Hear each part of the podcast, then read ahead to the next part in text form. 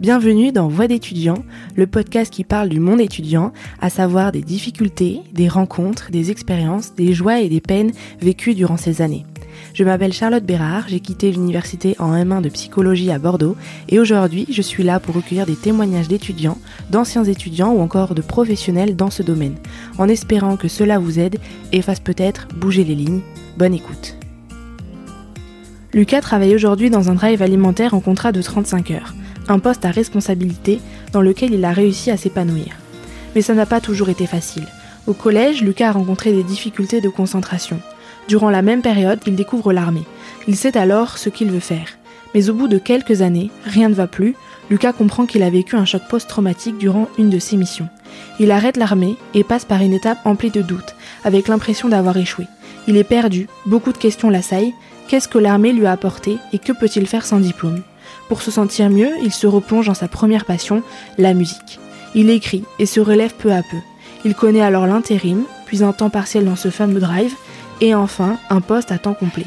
Il évolue, grandit, mais n'oublie pas tout ce qu'il a traversé, comme les obstacles qu'il a surmontés ou les objectifs qu'il s'est fixés. Salut Lucas. Salut Charlotte. Ça va? Ça va et toi? Ça va. Euh, alors, je vais te demander de te présenter, de me dire euh, ton prénom, ton âge, euh, où tu habites et qu'est-ce que tu fais dans la vie. Alors, je m'appelle Lucas, j'ai 22 ans. je vis entre Bouliac et Florac, à la limite, près de Bordeaux. Et puis, à l'heure actuelle, je travaille dans un drive alimentaire. Bon, parfait. Est-ce que fin collège, début lycée, c'est ce que tu avais envie de faire? Du tout, du tout. Moi, au collège, j'étais très sportif. Et euh, en fait, à l'époque, euh, on a eu une réunion et il y a eu le CIRFA qui est arrivé, donc le Centre d'instruction et de recrutement des forces armées. Et la marine s'est présentée. Et moi qui suis à fond sur les sports aquatiques, tout ça, et puis euh, j'adorais le travail en équipe, ça m'a vachement intéressé. Et du coup, ça, je, je me suis renseigné par rapport à ça. Et depuis la cinquième au collège, je voulais être marin. Ah oui, donc très tôt. Très très très très très très tôt. Et j'avais pas forcément de, de bonnes notes, mais j'avais une voix, c'est-à-dire que il y avait que ça qui m'intéressait. Voilà. Et du coup, après quatrième, troisième, t'as gardé ce. C'est ça. J'ai continué. Euh, en plus, euh, donc comme je disais, j'avais pas forcément des bonnes notes à l'école. J'allais souvent dehors et je voulais mon indépendance très très très tôt, comme la plupart des jeunes à l'heure actuelle. Donc euh, du coup, je me suis débrouillé pour euh, pour vite avoir un travail. Et euh, et voilà, tout simplement. Et donc on arrive fin collège, début lycée, tu, tu décides quoi à ce moment-là? Là, on me propose un bac pro, comme toute personne qui n'a pas forcément de bonnes notes. Euh, pourtant, j'aimais un peu l'école, mais certaines matières, mais j'avais du mal à rester concentré longtemps. Oui. Donc du coup, je suis parti en bac pro à Jacques Brel à Lormont. C'est un lycée euh, professionnel du coup. Et euh, c'est un bac pro ELEC, option marine nationale. Donc tous mes stages, je les faisais dans la marine nationale. Donc j'avais un avant-goût en fait du métier. Et, et ça a pu m'apporter beaucoup, beaucoup, beaucoup en moi sur euh, sur toute ma vie en fait, sur toute ma vie, sur sur ce que je peux penser de la vie en général. On va dire que vu que j'ai été indépendant et que je voulais mon indépendance tôt, à 14 ans, j'étais j'étais déjà dehors. C'est-à-dire que je vivais chez mes parents, mais mais j'étais tout le temps avec mes potes et des fois je rentrais pas, tu vois, je donnais pas forcément de nouvelles. Et en fait, euh, on a fait beaucoup de bêtises étant jeune et grâce à l'armée, ça m'a évité beaucoup de choses, tu vois. J'ai j'ai failli pas rentrer à l'armée à cause de ça, mais euh, mais l'armée ça ça m'a remis droit et ça t'a apporté un cadre? Ah, c'est énorme. Ouais. C'est énorme. Et grâce à ça, j'ai j'ai tu vois je vois la vie complètement différemment maintenant. Mais euh, du coup j'ai j'ai fait mon bac. Euh, j'ai fait mes trois années. J'avoue que j'ai pas eu mon bac à la fin des trois années. J'ai eu un BEP quand même mais j'ai pas eu mon bac. Et euh, et en fait ce qui m'a sauvé c'est que pendant mes stages j'avais que des bonnes notes. Parce que j'aimais pas l'école mais quand c'était l'école dans l'armée j'avais que des bonnes notes. J'étais trop trop trop trop trop intéressé par euh, ce qui se passait. T'aimais la pratique quoi. Ouais de ouf et euh, du coup, euh, je suis rentré à l'armée. À la fin, quand même, j'ai une promesse d'emploi, même si j'ai pas eu mon bac. Et euh, donc, du coup, je suis rentré en tant que matelot machine. J'ai fait des années d'études, euh, enfin des années, non, c'est des mois plutôt. j'ai fait mes classes en gros à, à, Toulon en tant que mécanicien. mécanicien et électricien, ça s'appelle matelot machine. Et on apprend aussi, on est formé en tant que pompier. On est près de, des moteurs, du coup c'est inflammable, tout ça, donc euh, on est formé aussi en tant que pompier. Et, euh, et après ça, j'ai intégré un bateau, euh, un navire, du moins un bâtiment de surface. Et c'était une frégate anti-sous-marine. je voulais partir à Brest, j'ai trouvé ça à Brest. Une frégate anti-sous-marine et j'étais mécanicien dessus. Donc là, jusque-là, tu as fait le parcours que, que tu voulais. Tu t'as, tu t'es fixé l'objectif et tu es arrivé euh, d'un coup, j'ai envie de dire. Euh, c'est ça, c'est ça. Parce que ton, ton bac, c'est trois ans, du coup. Enfin, le bac pro. Et après, du coup, ça se passait comment euh, Toulon, t'y resté longtemps? Toulon, non, t'as quatre mois, un truc comme ça. De, de base, c'est plus. Mais vu que mon stage, en fait, comment t'expliquer? Mon stage, il était... Pendant toute ma période de stage de mon bac, j'avais déjà pris de l'avance sur les classes. En fait, quand tu, tu fais tes stages, t'as pris de l'avance sur tes sur tes classes, donc du coup, il t'en reste un peu moins. Donc j'ai dû rester ouais quatre mois, un truc comme ça. D'accord. Quatre mois à Toulon et après à la fin de ton de, de toutes tes classes, t'as des notes, t'es évalué pendant tout ce temps, euh, que ce soit physique, que ce soit euh, sur euh, le tir, tout ça. Et en fait, à la fin, t'as des notes et ton résultat, suivant ton résultat, t'as t'as t'as plein d'affectations. Le premier, il choisit ce qu'il veut. Le dernier prend ce qui reste.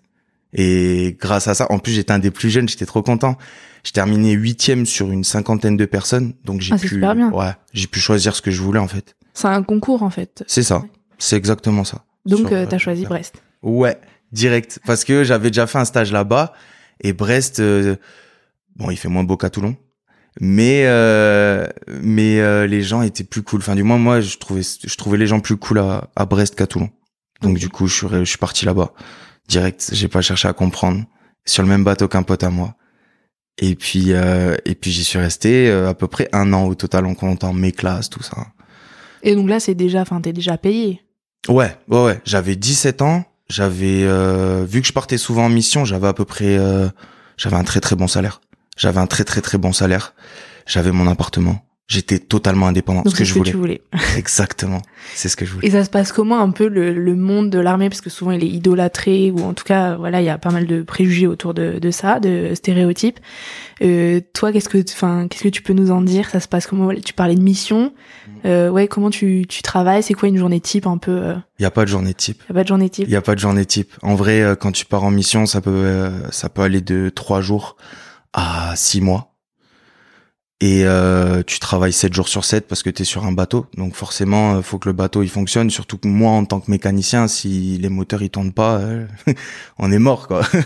Donc euh, du coup, ben tu travailles tous les jours. tu vas faire du ménage parce que ton lieu de travail est aussi ton lieu de vie. Donc tu vas faire du ménage, tu vas faire la cuisine, mais aussi tu vas t'occuper de ton moteur. Et en fait, c'est par quart c'est de telle heure à telle heure tu travailles, de telle heure à telle heure tu te reposes. Et en général, tu travailles 18 heures par jour et après, tu as 6 heures de repos où tu peux dormir ou, pas dormir, comme tu veux. Donc, c'est des grosses journées. Ouais. Euh, des missions assez longues. Euh, mm. Et toi, c'est ce qui te plaisait C'est ce qui me plaisait parce qu'en fait, tu avais l'esprit d'équipe. Tu étais proche des gens et tout. Et puis, tu te sentais, euh, tu te sentais utile. Tu te sentais utile et puis tu faisais partie d'un groupe. C'était vraiment une fratrie. Mais mais les clichés qu'on peut avoir sur la marine, c'est réel. C'est-à-dire que, euh, enfin, la marine ou l'armée en général. J'ai connu des, j'ai fait deux bâtiments, deux bâtiments de surface, deux frégates anti-sous-marines qui sont complètement différentes. Il y en a une, euh, ça s'est très très très très mal passé, et il y en a une, ça s'est très très très bien passé. Donc. Euh, Donc ça dépend de là où tu tombes. Complètement. Il y en a une où où on va dire que tous les bisutages et tout, tout ça, j'ai vu j'ai vu ce que c'est les bizutages dans l'armée et c'est pas drôle du tout à voir parce qu'il y a des il y, a des mecs qui qui s'amusent à à te pousser à bout et qui sont protégés en plus par des personnes qui sont au, gradé. Donc du coup, tu peux rien faire parce que la moindre rébellion, tu pars au trou. Le trou, c'est la prison militaire. Donc euh, tu peux rien faire en fait. Mais tu subis. Tu subis, c'est tout. Et euh, sur le bateau sur lequel j'étais où ça s'est très mal passé, faut savoir qu'on a été à peu près euh, donc en tant que matelot, matelot c'est le grade le plus bas. Je crois qu'on était euh, à peu près une vingtaine de matelots à partir en même temps. Donc euh, ils se sont posés des questions à ce moment-là. ouais. Donc quand t'as 17 ans, tu vis ça. Si à la rigueur, j'avais à peine 18 ans en arrivant sur le bateau. Et quand tu vis ça, t'as ta famille qui est loin, tes amis qui sont loin. ben tu te dis mince, faut que je parte, faut que je trouve autre chose, faut que je trouve un autre métier, parce que là je vais pas tenir longtemps. Et j'ai personne. Enfin, quand je rentre chez moi, en fait, je suis tout seul. Je vois personne. Je suis chez moi. Et si si je peux voir des gens, ça va être mes collègues. Mais est-ce que j'ai vraiment envie de les voir? Est-ce que j'ai j'ai pas envie de penser à autre chose pendant mon temps libre? Et tout ça, c'était des choses euh, qui qui m'ont fait partir de l'armée. Et, ça a remis ton ton choix en question en fait? Complètement, complètement. J'ai je me suis dit euh, en fait euh, en fait je suis limite parti en dépression à ce moment-là parce que en tout cas il y a eu des missions qui ont été compliquées plus euh, ça qui était encore plus compliqué le bizutage tout ça. Je l'ai pas forcément vécu mais je l'ai vu et j'avais des potes qui qui, qui l'ont vécu. Et des potes euh, j'y tenais j'y tenais à ces gens-là. Parce que quand quand t'as rien tu t'accroches au peu de choses que t'as. Et ces gens-là j'y tenais. Et quand je les ai vus partir je me suis dit Lucas t'es tout seul. Faut que tu partes. Du coup euh, du coup je me suis dit mince je me suis trompé en fait. Depuis que je suis en cinquième, j'ai toujours le même objectif. J'ai suivi pendant je sais pas combien d'années ça. Et là, je me dis mince, j'ai plus rien en fait. Je où est-ce que je vais? Et euh, j'étais pas bien. Je suis rentré de l'armée. En plus, je faisais des, crises d'angoisse. Je faisais euh, quand il y avait trop de monde et tout, je faisais des crises de panique. Euh, c'était un, une sorte de stress post-traumatique, mais ils diront jamais parce que dans l'armée c'est vraiment un sujet tabou et t'as pas trop trop le droit de dire ça. Parce que c'est dur de, de, de, le montrer. Mais euh, mais ouais j'ai eu une grosse crise d'angoisse. Je faisais des grosses crises d'angoisse pour un rien. Et euh, à ce moment-là je me suis dit ok Lucas faut que tu te poses. T'as pas t'as rien comme étude. T'as juste un BEP ELEC et t'as suivi une formation à l'armée. Euh, et là tu quittes l'armée. Et juste sur ton CV t'as juste l'armée en fait. T'as rien de plus. Et il faut savoir qu'à l'heure actuelle si t'as pas de diplôme et que tu sors de l'armée, même si sur ton CV il y a marqué que tu es militaire, tu es un ancien militaire, pour trouver du travail, c'est hyper compliqué à l'heure actuelle. Avant la période du Covid, je parle de ça, c'était avant le Covid. Oui. C'était tu galères, t'en cherches partout et tu trouves pas. Donc au final euh, ben, j'ai rendu mon appartement que j'avais à Brest et je suis rentré chez mes parents. C'était une défaite pour moi. Ouais, de dire que tu perdais cette indépendance. Euh... Ah, je l'ai vécu comme une défaite, c'était un rêve. Et au final, euh, il est parti en fumée. Donc du coup, je suis rentré et j'ai cherché du travail. J'ai fait des sous comme j'ai pu et je cherchais du travail à côté. Et euh, j'ai trouvé, euh, je suis parti euh, en, en CDI en tant qu'employé libre-service à Lidl. c'est c'est un travail, tu trouves ça hyper facilement. Donc du coup, j'ai j'ai dit bon ben vas-y, c'est parti. Et je me suis dit au pire, je fais ça pendant un temps. On sait jamais. À côté, j'avais de la musique. La musique, j'en fais depuis hyper longtemps. Mais j'avais arrêté pendant l'armée. Et je me suis dit, ouais, on va s'y remettre un peu. C'est, je suis à côté de mes potes, je suis à côté de tout le monde. Je travaillais avec la Rock School Barbe à Bordeaux. Je me suis dit, mais c'est le moment, en fait. C'était une passion pour toi? Ouais. C'était un échappatoire. Et ça, ça t'avait pas trop manqué euh, quand t'étais à l'armée? Je pense un peu. Mais j'avais toujours un cahier, en fait. Sur mon lit, à côté de mon lit, j'avais un cahier. Je grattais toujours j'écrivais toujours les trucs qui me passaient par la tête. Donc tu l'avais toujours un peu. Euh, toujours. C'est juste que je pouvais plus enregistrer, je pouvais plus faire de concerts, je pouvais plus faire, faire de festivals. C'est ce que je faisais à l'époque. J'en ai pas fait beaucoup, mais j'en ai fait un peu. Et euh, et là, du coup, ben euh, tout s'est arrêté. Tout s'est arrêté et euh, en revenant de l'armée, je me suis dit, ben on va se remettre aussi dans la musique. Donc du coup, je me suis remis un peu dans la musique. J'ai trouvé ce travail à Lidl, sauf que c'était à Lidl à Dravemont. Pour ceux qui connaissent, c'est à Florac, c'est dans des quartiers assez chauds. Et euh, il y avait, j'y suis pas resté longtemps, j'y suis resté quatre mois parce que quand j'ai vu l'ambiance qu'il y avait là-bas, la police tous les jours, j'ai vu mon directeur de magasin se faire frapper, tomber KO. J'ai vu l'agent de sécurité au sol en train de se faire étrangler et ma grand-mère passer euh, la porte en même temps. Et nous on pouvait pas bouger des caisses et bagarre générale dans le magasin. Et là, à ce moment-là, je me suis dit non, c'est pas possible. Je pars d'un métier euh, qui est un peu galère où j'ai connu euh, des choses euh, hyper violentes. J'ai besoin d'un métier hyper tranquille. C'est pas possible. Et encore un échec. Bam. Je repars de là-bas et encore un échec. Je tu l'as vécu comme un échec? Encore. C'était un truc de fou. C'était en fait une succession d'échecs. Et ça, ça s'est passé en moins d'un an.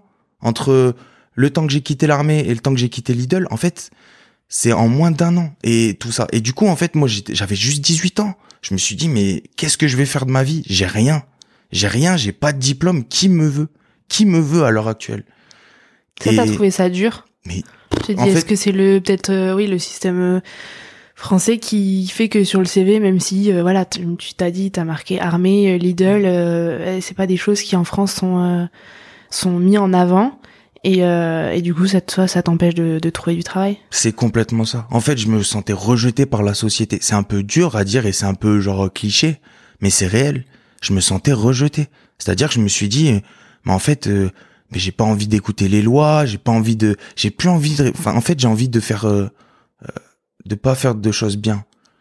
On me prend comme comme quelqu'un qui est rien du tout. Eh ben, je vais vous faire des choses, euh, mais vous allez même pas imaginer. En fait, j'ai pas pris du, du, bon côté au début. J'étais parti vraiment dans le négatif. Mais tu t'es dit jusqu'à maintenant, j'ai tout fait mm. pour euh, pour réaliser mes rêves et euh, et rien ne, enfin voilà, et enfin j'ai rien de de l'autre côté donc. Exactement. Et là, du coup, je me suis dit bon, ok, pose-toi un peu. Je pense que t'as besoin de repos calme-toi, reste tranquille, fais ce que t'aimes, fais ta musique. J'ai continué à faire de la musique. Et là, à ce moment-là, euh, j'ai écrit, j'ai écrit, j'ai écrit, j'ai dû écrire 300 euh, sons, un truc comme ça, vraiment. J'ai pris des cours de chant. Euh, et, et, je continuais à faire de la musique. Et à un moment donné, je me suis dit, bon, Lucas, va falloir que tu reprennes un peu le travail. Parce que ça fait sept mois que tu fais rien, ça fait sept mois que t'es chez toi. À un moment donné, va peut-être falloir faire quelque chose de ta vie. Ça t'a fait du bien ce, ce, temps de pause? Ouais. De se prendre ce recul-là que t'avais peut-être pas pris le temps ouais, de... j'en avais besoin. J'en avais besoin parce que je pense qu'à ce moment-là, quand t'as quand t'as trop de brouillon, faut avoir un point de vue extérieur. Sauf que t'es tellement dans dans le truc que que t'arrives pas à avoir de point de vue extérieur. Là, avec ce point de vue extérieur, en prenant du recul, je me suis dit, ok, là maintenant ça va mieux. Lucas trouve quelque chose. Et je suis revenu petit à petit. J'ai fait de l'intérim. J'ai fait de l'intérim et je travaillais en tant que serveur barman au Matmut Atlantique, le stade de Bordeaux. Donc c'était que les week-ends, que pendant qu'il y avait les matchs. Voilà. Et, et je me suis, je me suis régalé en faisant ça là-bas. T'as aimé oh, Il y avait une trop bonne ambiance. C'était que des, des étudiants aussi. Et, euh, et en fait, je me suis régalé avec eux. Je me suis régalé. Je voyais que personne se prenait la tête. C'était un truc tranquille on pouvait voir les matchs, on pouvait voir les joueurs. J'ai des souvenirs où je voyais Kylian Mbappé, Cavani sortir du vestiaire. C'était des trucs de fou. Et euh, et à ce moment-là, je me suis dit ok Lucas, t'es es prêt mentalement pour reprendre le travail. Et euh, j'ai postulé à dans une boîte où il y a mon père. On m'a refusé parce qu'il y avait mon père. Une grande boîte sur Bordeaux de meubles suédois. oui, c'est rare. Normalement, c'est le contraire. Enfin, il y a beaucoup de, pistons des fois. Euh, je parle pas forcément dans cette boîte-là, mais euh, mm. et là, on t'a refusé parce mm. que. Ouais, on m'a refusé parce qu'il mon père. Donc, euh, du coup, j'ai dit bon, ok, c'est pas grave. Et en même moment, j'ai postulé dans le drive alimentaire. Et et le drive m'a pris. Et ils m'ont pris, ils m'ont pris en temps partiel, donc en 15 heures. Donc ça me laissait le temps de faire de la musique à côté et, et de reprendre en fait petit à petit un rythme de travail d'un CDI normal. Et puis au bout de trois mois, je me sentais bien. Je pense euh, avoir fait mes preuves. Et je leur ai dit, en fait, je veux passer 35 heures. J'ai le temps pour ma musique, je veux passer 35 heures, ça y est. Et je suis passé 35 heures. Ils m'ont autorisé et puis... Euh, et puis depuis, je travaille là-bas et puis... Euh, T'avais quel âge à ce moment-là? Oula. Euh, j'avais j'avais 19 ans. Ouais, donc t'as enchaîné euh, en très peu de temps. Ouais. ouais. Ouais, Ah, il fallait. Et du coup, euh, je suis arrivé là-bas, j'avais presque 20 ans. Mais j'avais 19 ans. Et jusqu'à aujourd'hui, j'y suis encore. J'ai fait plusieurs secteurs, j'ai appris beaucoup de choses. Vu que là-bas, tu travailles avec des jeunes, tu travailles avec des jeunes, avec des étudiants, il y a une bonne ambiance. Il y a une bonne ambiance de base. Euh, et puis tout le monde s'entraide. On se voit en dehors et c'est un régal. C'est un régal pour ça. C'était, pour moi, c'était, c'était euh, l'aboutissement de tout, de toute cette ascension que j'ai eue, en fait, vraiment. Et puis, euh, je partais du principe où euh, il y a une phrase qui est connue, je sais plus quel auteur il dit ça. Il dit l'espoir est le pire des mots car il prolonge la souffrance de l'homme. Et je le vivais réellement. Cette phrase pour moi c'était réel. Et en fait, quand j'ai vu que comment je travaillais dans ce drive alimentaire, comment j'ai vu l'ambiance, comment j'ai vu que j'ai été accueilli, comment j'ai vu tout ça. Je me suis dit, mais en fait, c'est trop bien. En fait, euh, non, l'espoir, euh, il faut vivre avec un but dans la vie. Si t'as pas de but, t'avances pas. Et heureusement que j'ai eu un minimum de jugeote pendant tout ce temps-là. Heureusement que j'ai eu un but parce que qu'est-ce que je serais à l'heure actuelle, en fait? Parce que j'ai plein de potes à l'heure actuelle. Ils ont fait autant d'études que moi. Sauf qu'ils sont pas au même endroit que moi. hein. Ils sont soit chez leurs parents et ils font rien, soit ils sont au chômage, mais ils ont pas d'avenir. Il y en a, ils sont euh, incarcérés. Il y en a, il y en a qui sont plus là. Et, euh, et tu te dis, ah ouais, en fait, euh, heureusement que j'ai eu ce, ce peu de jugeote. Vraiment. C'est grâce à ta, ta motivation et euh, ta détermination et ce que tu avais en toi, c'est cette petite étincelle des fois, tu t'es dit euh, j'y suis arrivé quoi. Ouais, et puis comme je te disais, l'armée. Ouais. L'armée, ça m'a vachement aidé. L'armée, c'est pendant tes classes, t'es même si t'es un mouton, hein, c'est un lavage de cerveau. Mais ça t'apprend la vie, tu vois. Ça t'apprend la vie, une certaine vie, parce que c'est une vie qui est complètement différente de la vie civile. On va pas se mentir. Mais euh, mais ça t'apprend beaucoup de choses. Et grâce à ça, j'ai j'ai pu j'ai pu éviter de faire des bêtises, tu vois. Il y avait des choses que au tout début je trouvais ça trop cool, étant jeune. On fait des bêtises, on fait des bagarres, oh, course poursuite avec les flics. Tout ça, c'était quelque chose. Moi, en étant jeune, j'adorais le rap et tout. Je traînais avec des gens pas forcément fréquentables, mais pour moi, j'étais le bad boy. J'étais trop content. J'étais là, bah ouais, c'est moi. Qu'est-ce qu'il y a? Sauf que, en fait, quand tu pars à l'armée et que tu vois comment ça se passe, tu te dis, ah ouais, mais c'est pas ça la vie. C'est pas en faisant des bêtises euh, que je vais rendre heureux des gens autour de moi. Et je serai pas un exemple pour ces gens-là. Comment je vais finir? Je vais finir comment? Moi, je veux, je veux un travail, je veux une famille. Plus tard, je veux, je veux des amis. Je veux, je veux que, que les gens ils disent ah ouais, lui il a réussi. Malgré tout ce qui a pu se passer, lui il a réussi.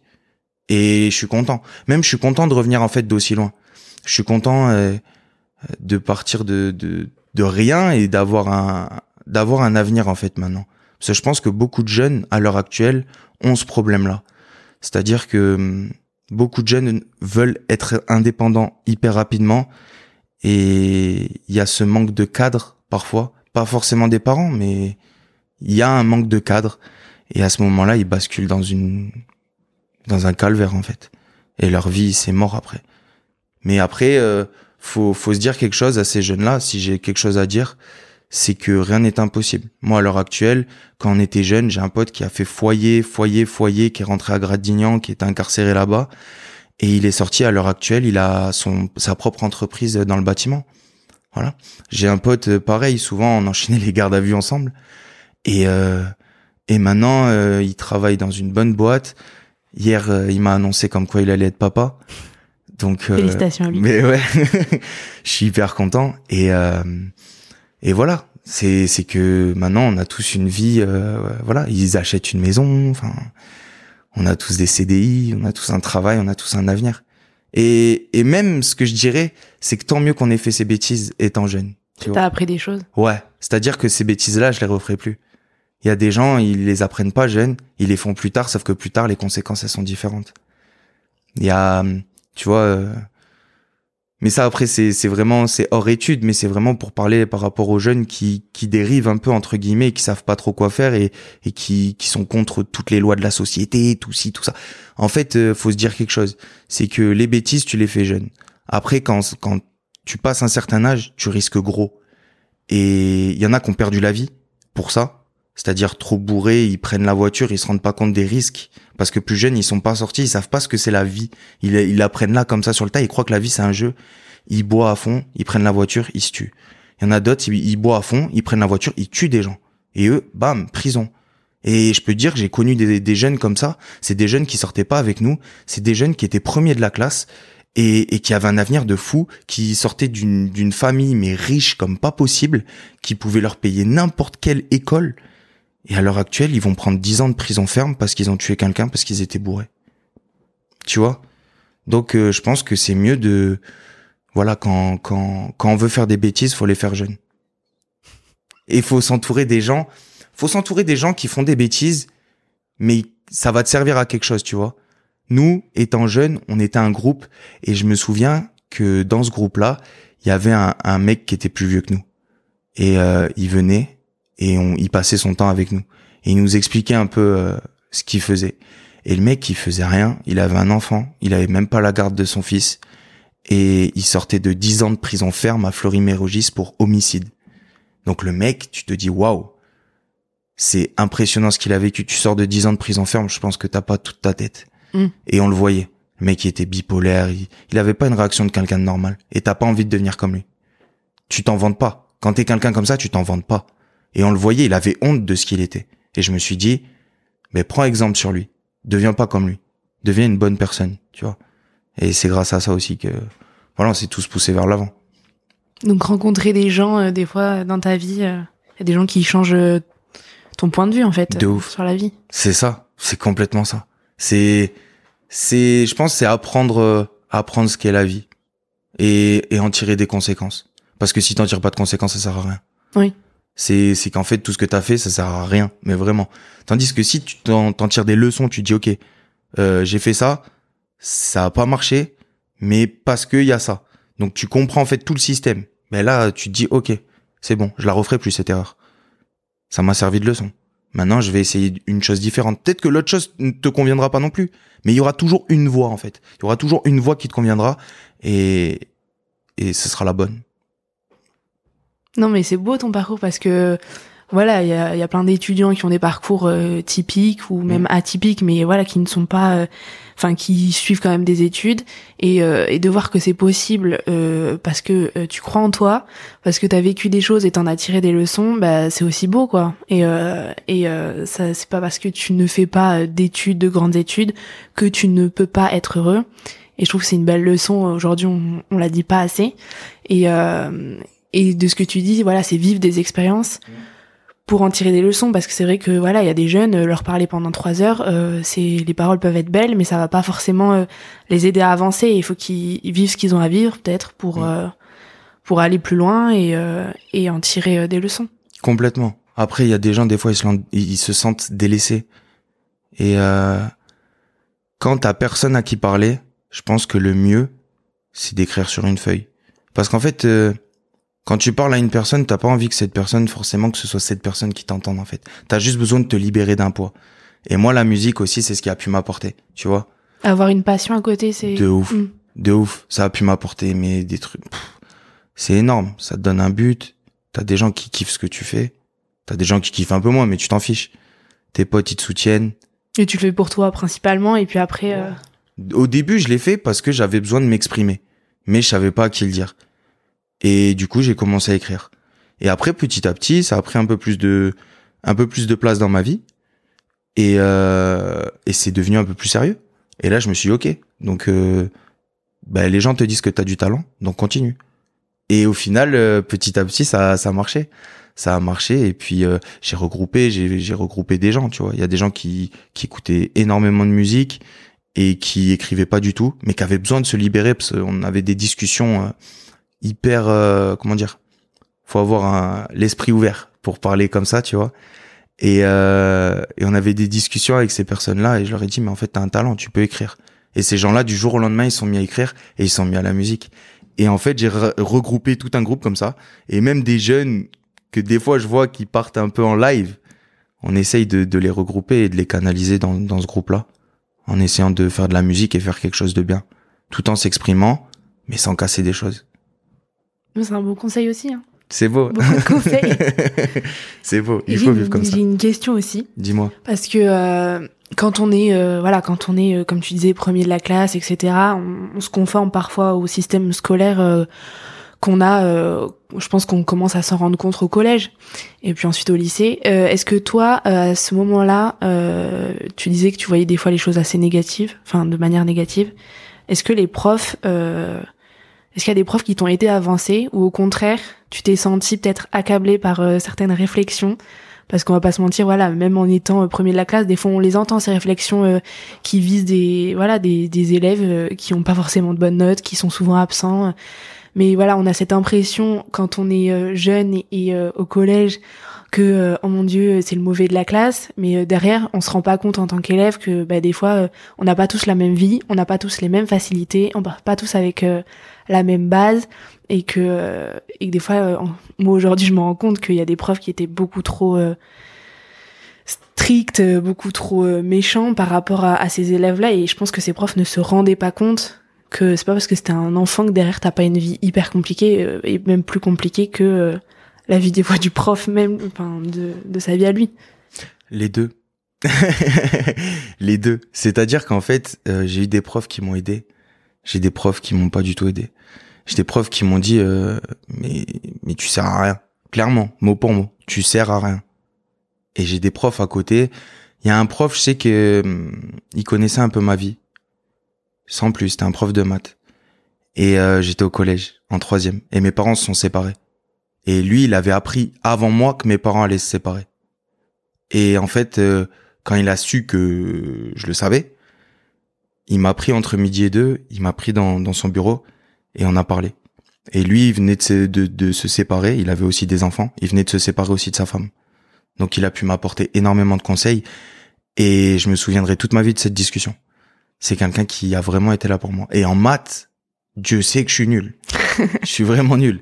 Mais euh, Et c'était l'humain là qui parlait, Ouais. à un autre humain. mais parce qu'il voyait, je suis, j'étais pas quelqu'un de perturbateur en cours. J'étais quelqu'un de rêveur, introverti, et je pensais tout le temps à quelque chose. C'est-à-dire que même à l'heure actuelle, je sais pas si ça se dit introspectif, mais je suis vachement comme ça. C'est-à-dire genre, Je sais euh, pas, mais invente le mot. hein. voilà. C'est-à-dire que je suis toujours quelqu'un qui pense à quelque chose, tu vois. J'ai tout le temps des pensées, et j'arrive pas à être concentré sur quelque chose pendant, euh, sur quelqu'un qui parle pendant des heures et des heures. C'est-à-dire que je vais l'écouter, 30 minutes, ça va, une heure, ça va, deux heures, je tiens plus. Donc, euh, c'est-à-dire que je vais avoir mes pensées, je vais avoir mes pensées. Donc, j'étais pas quelqu'un de perturbateur en cours. C'était, j'étais juste quelqu'un qui avait du mal à me concentrer. Et en plus de ça, euh, j'avais été suivi par des psys et été vu comme quelqu'un qui était surdoué. Donc moi, surdoué, j'étais là, mais pourquoi j'ai pas des bonnes notes alors si, si, si je suis surdoué Oui, parce qu'on le comprend souvent comme euh, ça, mais, euh, mais pas du tout. Exactement, mais pas du tout. En fait, je suis juste quelqu'un qui va pas raisonner comme tout le monde. C'est-à-dire, euh, 1 plus 1, ben, toi tu vas le raisonner, ben, 2, tu vois. Mais moi, je vais, je vais avoir un autre calcul dans ma tête pour arriver à 2. Mais des fois plus compliqué, tu vois. Je vais passer par un chemin des fois avec euh, je sais pas combien de détours pour arriver à 2. Donc, euh, en cours, c'était compliqué. C'était compliqué de, de comprendre et d'avoir la même logique que les gens alors que je l'avais pas naturellement. Donc, euh, les profs, euh, il y en avait certains qui, qui le comprenaient ça. Il y en avait d'autres qui le comprenaient un peu moins.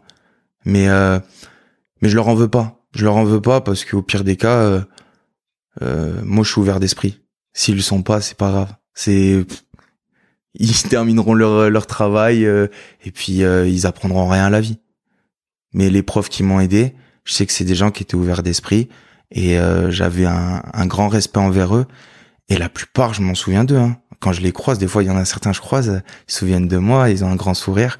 Et moi, j'ai un grand sourire aussi en les voyant. Et, et ils sont contents de, de ce que je deviens et je suis content de ce qu'ils sont. C'est tout. On prend des nouvelles de temps en temps, bien sûr. Non, mais c'est bon. il faut. Parce que c'est vrai que le premier rapport qu'on a avec le monde professionnel, entre guillemets, c'est, c'est l'école. Enfin, c'est eux qui... euh, voilà, on, on, depuis qu'on est enfant, euh, on a ce truc de euh, l'école, si tu réussis pas à l'école, tu vas pas réussir euh, dans la vie, etc. Donc, euh, Mm, C'est des fois, je, voilà, je sais qu'il y a des gens qui ont ce rapport un peu bah, négatif avec l'école parce que ils ont vécu des choses compliquées à l'école et qu'après, c'est forcément compliqué euh, de tenir jusqu'au lycée. euh, ensuite...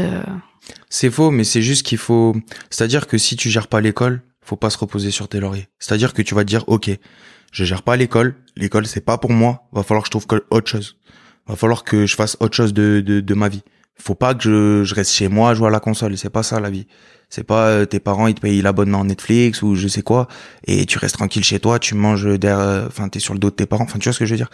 Genre euh, la vie c'est pas ça. La vie c'est-à-dire que euh, va falloir toujours trouver quelque chose, un but dans ta vie pour que tu. Parce que si t'as pas de but, ça sert à quoi que tu te lèves tous les matins? Tu te lèves le matin, t'as pas de but, t'as pas d'objectif, tu sers à quoi dans la vie? Même pour toi-même, tu vois, tu te dis mais mince, je sers à rien. Je sers à rien, c'est c'est nul. Moi, je voulais servir à quelque chose, tu vois. Et je pense que beaucoup de jeunes veulent servir à quelque chose. Faut juste pas se perdre en fait. Si tu te dis l'école c'est pas pour moi, mais trouve autre chose qui est fait pour toi. Je pense qu'à l'heure actuelle, on a tellement de choses euh, ouvertes pour nous les jeunes. Je vais pas forcément dire euh, Pôle Emploi, mais tu vois, il y a des missions locales. Tout ça, c'est des stages que tu peux faire en entreprise. Gérer ton niveau scolaire, tu vois, t'as tellement de portes qui sont ouvertes. Tu peux pas tu peux pas dire euh, ouais, la société elle veut pas de moi, c'est bon, ça sert à rien, c'est nul. Non, tu peux toujours faire quelque chose. Faut juste en en vouloir en fait. Faut juste en vouloir et et avoir du soutien. Je pense que c'est important parce que si t'es tout seul, euh, Non mais ça revient dans tous les épisodes, le soutien. Mm. je crois que quoi que tu fasses dans ta vie, bah, t'as forcément, en plus on est des humains, donc on a ce côté très euh, social, mais euh, ça revient dans tous les épisodes, euh, ouais, le, le, soutien est important, que ça soit de la part d'un partenaire, d'amis, de, de profs, de n'importe qui, je pense que ça peut changer énormément de choses dans, dans une histoire, quoi. Bien sûr. Ah oui, moi je pense que ben, l'effet de groupe, ça peut t'emmener dans le mal comme ça peut t'emmener dans le bien, tu vois. Et, et j'ai vu les deux côtés. J'ai vu les deux côtés. Et au final, euh, avec le recul, euh, ben, je suis bien mieux content comme ça, tu vois. Genre, euh, je me dis au moins on sert à quelque chose, tu vois. Avant, on essayait de se faire repérer en, en, faisant des bêtises. Et maintenant, on essaye de se faire repérer en faisant des choses bien. En disant, on est un exemple, tu vois. J'aimerais trop que plus tard on se dise, ah ouais, ce mec-là, c'était un exemple pour moi, tu vois. Je l'ai vu, il est parti en live et tout. Et maintenant, à l'heure actuelle, je suis hyper content de, de ce qu'il est et j'espère devenir comme lui. J'aimerais tellement entendre ça, comme tout le monde, tu vois. Mais, euh, mais voilà, si les gens, ils sont en galère, ils, ils savent pas quoi faire, ben, je pense que le mieux, c'est qu'ils se trouvent une passion. Que ce soit la peinture, que ce soit l'écriture, que ce soit l'art, que ce soit la musique, j'en sais rien. N'importe quoi. Du sport. Tu peux toujours te canaliser sur autre chose et ça te permettra de prendre du recul pour trouver ce que tu as besoin de faire au quotidien. Et euh, est-ce qu'aujourd'hui, tu es heureux? Euh... Waouh. Grande question. Ça, c'est une grande question. Je dirais que oui et non. Ouais. Je pense que je serais un éternel insatisfait. C'est-à-dire que oui, je suis heureux. Je suis heureux parce que je, quand, quand je vois en fait, quand je vois ce que j'ai parcouru, je suis content quand même. Je me suis dit ah ouais, t'as vécu beaucoup de choses, tu vois, pour ton âge. Mais euh, mais je suis pas forcément heureux parce que j'ai pas encore atteint les objectifs que je veux, tu vois. Les objectifs que je me suis fixés, ils sont pas encore atteints. Du moment où ils seront atteints, ouais. Mais pour le moment, non. T'es sur la bonne voie. J'espère. Mais écoute, euh, est-ce que tu as d'autres conseils à, à, donner? Je pense que déjà, t'en as donné énormément. euh... Mais j'espère. Euh, là, de suite, j'en vois pas. Après, voilà, comme je dis, le mieux, c'est quand on est perdu, c'est prendre du recul faire du sport, mais jamais rester chez soi à rien faire. Faire du sport, faire de la musique, faire trouver quelque chose, trouver un passe-temps. Pas forcément les jeux vidéo, parce que là tu t'enfermes dedans, tu vois. Mais trouver quelque chose, pas rester enfermé, parce que quand tu restes enfermé, tu déprimes. Et ça peut mener à des choses très graves. Euh, même pour les gens qui vivent du harcèlement, hein, c'est énorme tout ça. Euh, faut vraiment qu'ils trouvent quelque chose, un échappatoire. Et, et rester euh, rester figé dessus. Mais à côté essayer de trouver quelque chose pour s'en sortir. Quelque chose de concret. Un vrai travail. Et avoir une étincelle d'espoir toujours. Il faut même si l'espoir est le pire des mots car il prolonge la souffrance de l'homme avec un grand H c'est une belle citation ouais bah écoute merci Lucas bah, pas de souci merci à toi de m'avoir accueilli et on espère que tout, tout ton, tous tes objectifs vont se réaliser et que euh, ta musique aussi euh, va se va s'étendre. Eh bien merci, j'espère aussi que que tes podcasts vont bien fonctionner. Ben merci beaucoup.